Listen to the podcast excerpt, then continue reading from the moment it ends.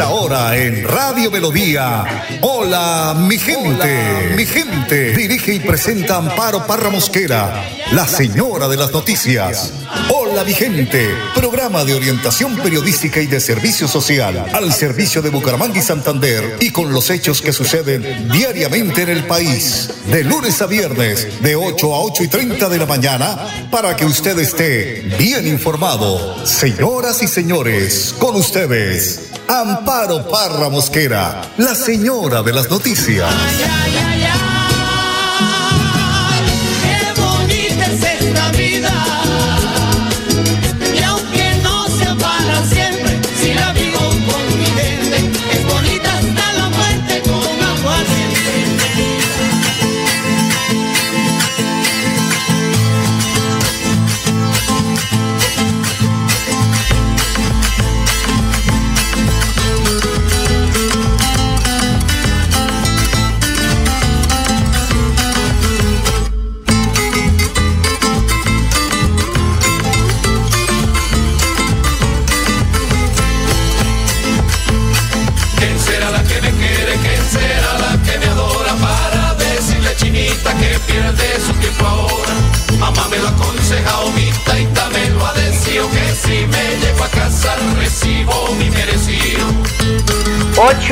Mañana, un minuto. Hola, mi gente, muy, pero muy buenos días. Les saludan Amparo Parra Mosquera. Hoy lunes 7 de marzo. Mañana martes 8 de marzo es un día importante para la humanidad porque cientos, miles y miles de mujeres siguen en la lucha de sus derechos y la igualdad de género. Estaremos mañana hablando sobre este tema. Bueno, una semana, ahora mismo, en una semana, el país tendrá un nuevo Congreso de la República. Uno de los lunares predominantes en esta campaña fue el opacamiento que dieron las consultas de los candidatos presidenciales y la designación aún sin haber ganado la primera vuelta de las figuras vicepresidenciales que opacaron la campaña de Cámara y Senado de la República. En la jornada de este domingo concluyeron oficialmente las campañas políticas de los aspirantes a Senado de la República y Cámara de Representantes así como, como las eh, de los 15 precandidatos que competirán en las consultas presidenciales, cuya elección también se realizará el próximo domingo 13 de marzo. En el caso de las consultas que harán las coaliciones presidenciales, varios de los precandidatos como Gustavo Petro de Colombia Humana, Federico Gutiérrez de Crecemos Colombia, Alejandro Gaviria de Colombia Tiene Futuro, Juan Manuel Galán del Nuevo Liberalismo y Enrique Peñalosa del Partido de la U eh, apostaron a golpe de opinión en plazas públicas, mientras otros, como Sergio Fajardo de ASI, decidieron no convocar a un evento masivo. Pues bien, la registraduría informó que ayer domingo iniciaron las votaciones en el exterior para las elecciones de Congreso de la República y las consultas presidenciales, estas se extenderán por una semana, es decir, hasta el domingo 13 de marzo, en el horario comprendido entre las 8 de la mañana y las 4 de la tarde. Óigase bien, 908.566 colombianos están habilitados para ejercer su derecho al voto en el exterior y podrán sufragar en 1.251 mesas de votación que se instalarán en 250 puestos en 67 países. Son las 8 de la mañana, 4 minutos. Pero un video publicitario él es del expresidente Germán Vargas Lleras, emitido en la noche de este domingo en Televisión Nacional, pues tiene especulando a todos los sectores políticos. La pregunta que se, se están o nos estamos haciendo todos. ¿Vargas Lleras se lanza a la presidencia? Pues aunque se ha dicho que la pieza publicitaria también replicada por Vargas Lleras en sus redes sociales una pieza para mover la candidatura de Cambio Radical en las legislativas de este próximo fin de semana. Su tono personalista pues sugiere lo contrario, porque es que allí no muestra a los, a los candidatos ni a Cámara ni a Senado, sino toda la labor que él ha hecho en el país desde los diferentes cargos ocupados en el gobierno del presidente Juan Manuel Santos. 8 de la mañana, 5 minutos, don Arno Potero, como siempre, en la edición. Y musicalización de este su programa Hola mi gente.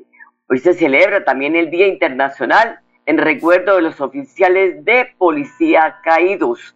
La intención es generar conciencia en la población mundial acerca de los riesgos permanentes que afrontan los funcionarios policiales que brindan un servicio público a la comunidad.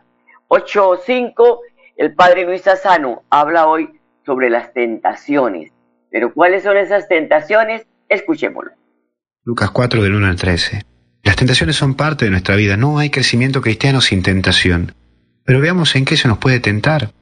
En primer lugar, la carencia, necesidad. Es cuando me busco las necesidades y me las invento a las necesidades. Es aquella tentación del pan, algo que lleva a la desesperación y la falta de confianza.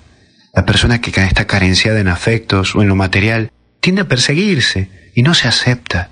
Por ese mismo motivo, esta primera tentación a la que referimos cuando el diablo lo tienta con el pan para que esas piedras se conviertan en pan, implica las carencias, las necesidades, cuando yo me invento las necesidades, y también esas necesidades en lo afectivo o hasta incluso en lo material. Carencias. Como no tengo a nadie que me quiera, busco quien me quiera. Y te estás metiendo en problemas, porque buscas cosas para sustentar tu egoísmo. O como no tengo plata, voy a buscar dinero aquí y allá. No busques las tentaciones y no busques las carencias cuando no las tenés, o las necesidades cuando no las tenés. Por eso la clave es aceptar lo que hoy te toca y, amar lo que uno tiene. Como decía el famoso Chaplin, que decía que no tiene todo lo que ama, pero ama todo lo que tiene. Por otro lado, el control de Dios es cuando busco que Dios me, me apañe lo que yo hago, lo busco y busco las vueltas de las cosas para quedar bien con Dios y con el diablo. Sé lo que Dios quiere en mi vida, pero un poco que le hago una jugada para ganarle la pulseada y busco que Él apoye mi plan. Y no es lo que busco, sino que busco que Dios apañe mi plan, el que yo me he inventado. Y por último, la amargura. Cuando querés soltar la vida y ves como que la vida es solo amargura. Y cuando no quiero valorar la vida, sino que todo me pesa y me quejo de todo. Recuerda que en momentos de tentación no hay que tomar decisiones, sino más bien orar, pedir luces y esperar a ver el claro, como cuando uno va en avioneta y se mete en una tormenta. Nunca hay que maniobrar, sino esperar. Bueno, espera. La desesperación es el peor enemigo en esos momentos de tentación. ¿Estás tentado? Bueno, alguna gracia va a venir. Siempre viene una gracia después de la tentación. Quédate tranquilo. Espera, reza y abandonate. Ánimo y a seguir adelante. Que Dios te bendiga. En el nombre del Padre, Hijo y Espíritu Santo. Amén. Cuídate. Gracias, Padre. 8 de la mañana, 8 minutos. Vamos a una pausa y ya regresamos. Curso, si lo tiro, me lo tiro. Un concurso diseñado para usted que arroja todo tipo de residuos en el sistema de alcantarillado. El medio ambiente no es un juego buen uso del sistema de alcantarillado es fundamental para su cuidado. No arroje restos de papel, botellas plásticas, tapabocas, toallas higiénicas, tampones, desperdicios y todo tipo de elementos que taponan las tuberías. Tú puedes formar parte del equipo En Paz y proteger el medio ambiente. En Paz, construimos calidad de vida. Si su necesita dice que me largo yo pa'l puente, no lo niego que me largo, pero a hartar aguardiente. Así, así, vamos a bailar en tres, el tres el 3, el 8 pero al revés, el danzón con el pasillo, el bambuco, el torbellino, el joropo y la guabina, ya mi suegra se camina con mi suegro y con la china, llevan arepa y gallina, guarapo entre una mochila para hartar con la vecina en la fiesta de San Juan. Son las 8 de la mañana, 8, 9 minutos ya, todo va avanzando rapidito, aquí no nos quedamos. Pues bien, fueron 40 los contagios por COVID-19 confirmados este domingo en Santander. Una persona murió por la enfermedad, reportó el Ministerio de Salud. Y hablando de salud, el secretario de Salud de Santander, Javier Alonso Villamizar, hace un llamado a los alcaldes de los municipios santanderianos donde aún no se cumple la meta de vacunación contra la COVID para que implementen estrategias como la vacunación puerta a puerta, esto con el fin de inmunizar a la población contra esta enfermedad que ha arrebatado de sus hogares a miles de personas. Finalizado el puesto de mando unificado departamental, llegamos a las siguientes conclusiones y recomendaciones que le damos a los municipios y autoridades de salud respecto a la vacunación COVID-19.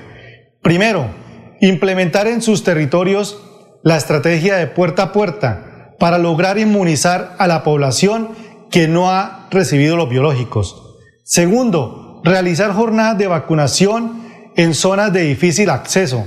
Tercero, adelantar campañas de comunicación para concientizar a la población sobre la importancia de la vacunación y que permitan contrarrestar los mitos existentes. Es importante mencionar que a la fecha en Santander tenemos el 82% de la población vacunada con al menos una dosis y el 68% con esquemas completos. Esta última cifra representa más de 1.751.000 personas. Fundamental que los 39 municipios que no han podido acogerse a la nueva medida de eliminar el uso de tapabocas en espacios abiertos que aceleren la vacunación. También recomendar a las personas con comorbilidades, afectaciones respiratorias y no vacunados a seguir usando el tapabocas a seguir usando tapabocas. Y recordemos que este puesto de mando unificado se realizó este viernes 4 de marzo. Las medidas son recientes. 8 de la mañana, 11 minutos, 777 mesas de votación serán instaladas el domingo 13 de marzo en el departamento cuando se llevan a cabo las elecciones de representantes a Cámara, senadores y consultas de los partidos. El gobernador Mauricio Aguilar advierte que se han adoptado todas las medidas para garantizar la seguridad de los electores y masivamente acudan a las urnas. Nosotros ya en el, cuarto comité de seguimiento electoral se determinó que habrán 777 mesas de votación en todo el departamento de Santander, donde las cuales 350 son en el sector urbano y 427 en el sector rural, para un potencial de 1.772.000 eh, ciudadanos habilitados para participar en esta contienda electoral. Lo que queremos hoy también decir es que está garantizado la presencia de nuestra fuerza pública en todo el territorio departamental, cubriendo y cumpliendo a cabalidad no solo eh, los, los temas de seguridad, sino para que el ciudadano salga a votar libremente y que realmente pueda ejercer también su derecho al voto. Lo más importante también es decir que se han habilitado 16 puntos o 16 nuevas mesas de votación en el departamento, en nueve municipios de nuestro territorio, en la cual pues permite que mucha población rural no tenga que desplazarse a distancias o a horas de estos puntos de, vacunas, de votación, sino que lo puedan ejercer muy cerca a sus lugares de residencia. Pero lo más importante es que hay tranquilidad, seguridad, orden y que los ciudadanos pueden salir a votar libremente porque estamos garantizando ese día completa normalidad en todo el territorio departamental. Bueno, es importante pues que hagan esos anuncios para que la gente vaya con confianza a los puestos de votación. 8 de la mañana, 13 minutos, vamos a una pausa y ya volvemos. Atención, noticia de última hora. En Paz hace una invitación especial para que cuidemos lo que nos pertenece, el medio ambiente. No arrojes papel, botellas plásticas, tapabocas, toallas higiénicas o cualquier tipo de residuos que obstruyan las tuberías. Haz un manejo consciente de lo que botas y dónde lo botas. Sé parte de la solución y sigamos construyendo calidad de vida juntos. En paz.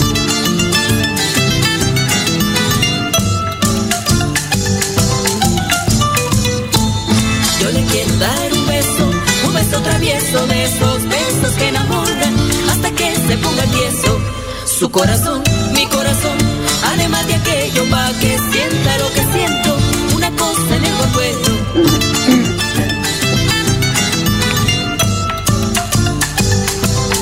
Son las 8 de la mañana, 14 minutos. Esto es Hola mi gente. Hoy lunes, hoy lunes 7 de marzo. El alcalde de Piedecuesta, Mario José Carvajal, reconoció el trabajo de la policía en pues, de vertebrar las bandas criminales que afectan la seguridad de los ciudadanos.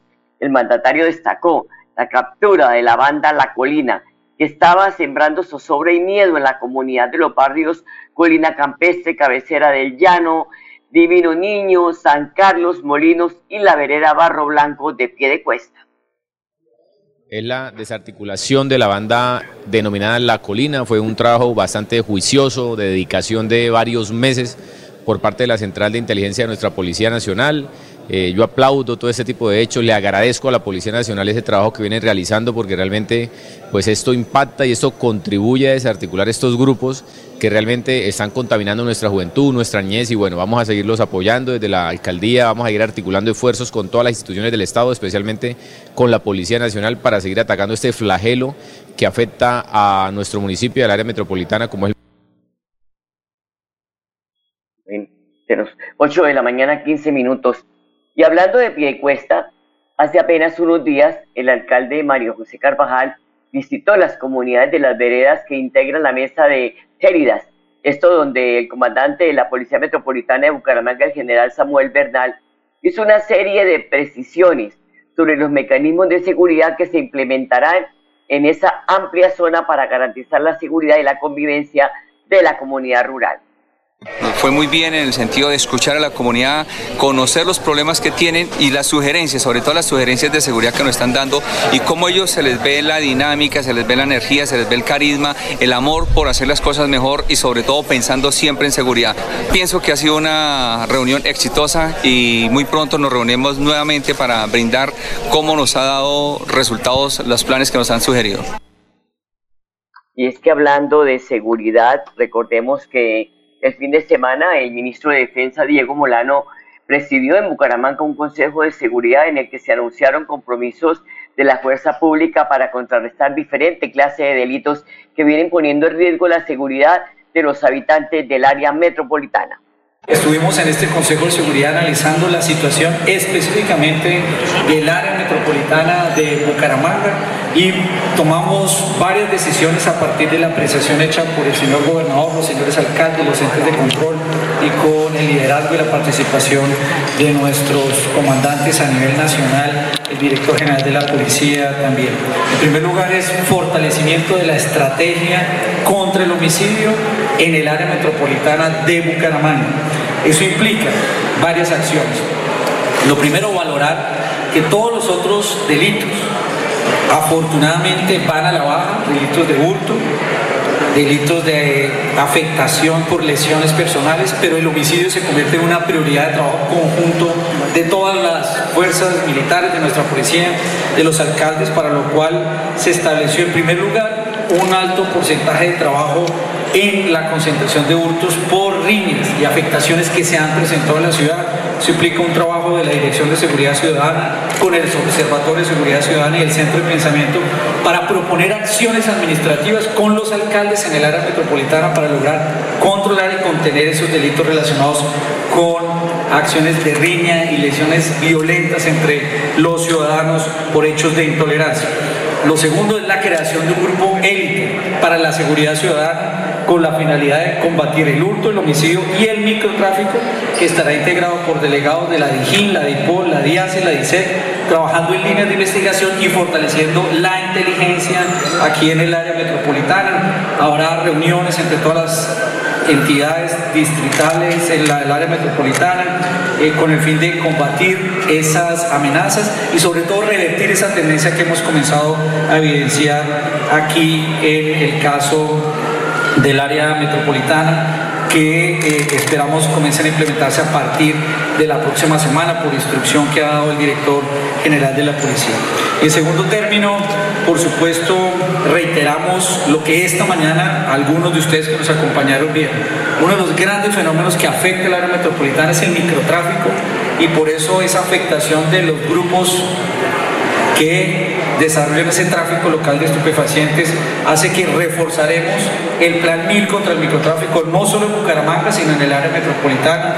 Eso implica también dar celeridad a esas acciones en seis componentes. Primero, la demolición de las ollas. Segundo, el plan cazador para capturar a los jíbaros, que son los que promueven esos negocios en parques, en colegios, en los barrios. Tercero, el desmantelamiento de esas estructuras que hacen el tráfico de estupefacientes y que después tienen relación con otros delitos como el hurto, el homicidio en el área metropolitana y especialmente implica eso también una gran acción de prevención para garantizar acciones por parte de nuestra policía y el trabajo como por ejemplo sucedió en el barrio Nariño donde después de la demolición de las ollas llega el ICF, llega el SENA, llega la defensa civil también y los frentes de seguridad para proteger a este, actividades. En tercer término, se discutió a plenitud un problema fundamental que enfrenta la área metropolitana, que es el hacinamiento en cárceles, particularmente alrededor de las estaciones de policía, donde tenemos un hacinamiento complejo que también tiene afectaciones a la seguridad vamos a trabajar una solución de fondo que permite la nueva ley de seguridad ciudadana. La ley de seguridad ciudadana es una respuesta a la posibilidad de actuar en contra de los delincuentes y los criminales que cometen delitos como la reincidencia, que antes veíamos después que eran capturados por policía, que volvían a salir a la calle al día siguiente a volver a cometer delitos. Eh, y hoy es mucho más severa esa ley y lo que hace es que inclusive después de que es capturado en su mismo proceso de judicialización no podrá quedar libre si es reincidente, sino que tendrá que permanecer en la cárcel con medidas intramurales. Por eso se estableció un grupo de trabajo para una iniciativa que se tiene en el área metropolitana de construir una cárcel, pero especialmente hay una posibilidad de que esos centros transitorios de reclusión puedan ser construidos y operados con empresas de vigilancia que quedó establecido en la Ley de Seguridad Ciudadana y esa medida nos permite de alguna forma liberar ese trabajo que hoy los policías están dedicados a cuidar a quienes están en las estaciones y no cuidar a los ciudadanos, sino por el contrario liberar para que haya más presencia de nuestras policías en las calles. Se acordó también, gracias al apoyo del IMPEC, hoy trasladar 100 de esos criminales que hoy están en las instalaciones policiales a otras cárceles porque son los más peligrosos y contribuir así a nivel, bajar el nivel de hacinamiento. Es el ministro de la Defensa, Diego Molano, sobre las medidas que se adoptaron para aplicar aquí en el área metropolitana y combatir cualquier clase de delincuencia. 8 de la mañana, 22 minutos, una pausa y ya volvemos. En EMPAS queremos escucharlo. Hoy invitamos a Juan, a Carlos y también a Diana o a cualquiera de ustedes para que nos cuenten sus peticiones, quejas y reclamos. Como empresa pública de Alcantarillado de Santander, estamos atentos para atenderlos. Recuerde que nos puede llamar al 605-9370, extensión 113 y 133 o ingresar a nuestra plataforma web www.empas.gov.co. EMPAS, 15 años construyendo calidad de vida. Escúchenos en la página web www.melodiaenlinea.com. Bienvenidos a su concurso. Si lo tiro, me lo tiro. Un concurso diseñado para usted que arroja todo tipo de residuos en el sistema de alcantarillado. El medio ambiente no es un juego. Buen uso del sistema de alcantarillado es fundamental para su cuidado. No arroje restos de papel, botellas plásticas, tapabocas, toallas higiénicas, tampones, desperdicios y todo tipo de elementos que taponan las tuberías. Tú puedes formar parte del equipo En Paz y proteger el medio ambiente. En Paz, construimos calidad de vida. Aparecen en elecciones a unos que llaman caudillos y andan prometiendo escuelas y puentes donde no hay campesino llega el color partidizo. Entonces aprende a odiar hasta quien fue su buen vecino. Todo por esos malditos politiqueros de oficio.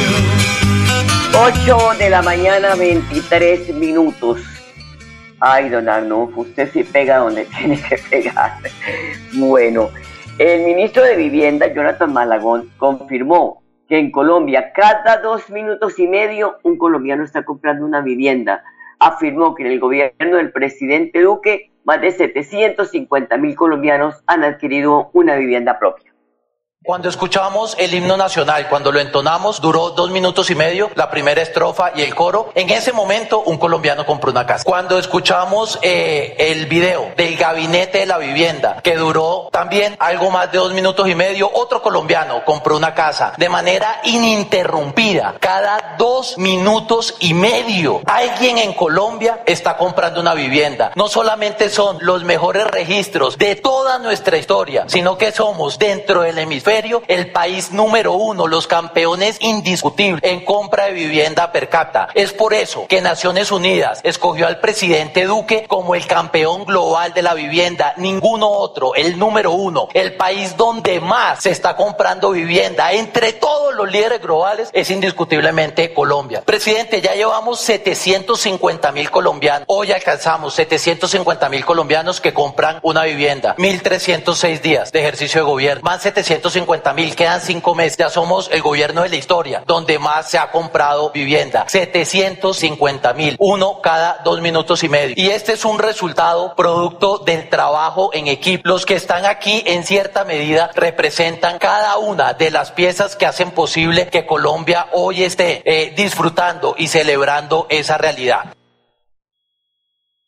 8 de la mañana, 25 minutos. Una niña de un almacén en Bucaramanga hace unos días me dijo, señor Amparito, gracias a Dios pude comprar mi apartamento.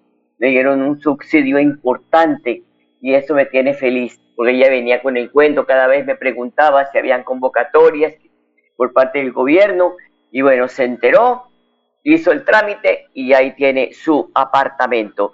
8 de la mañana, 26 minutos, nos vamos pero sin antes decirle, recordarles que mañana celebramos el Día Internacional de la Mujer, que no es un día para que nos regalen flores, ni para que nos lleven a un almuerzo, ni para que nos inviten a una discoteca. Es el día donde estamos todas levantándonos para decir, somos seres humanos, tenemos que tener ese empoderamiento y tenemos que reclamar nuestros derechos y aceptar la violencia, porque este año más de 2.100 mujeres han sido víctimas de violencia intrafamiliar. Eso no lo digo yo, lo dice Medicina Legal, que se han registrado 106 feminicidios en el 2021, 90 en el 2020, y entre 2020 y 2021 un aumento del 10% en estos hechos. Recordemos que hace poco, muy reciente, hace menos de un mes, en San Gil, una mujer llegó a un hospital con eh, politraumatismos y varias heridas abiertas con arma cortopulsante y objetos contundentes.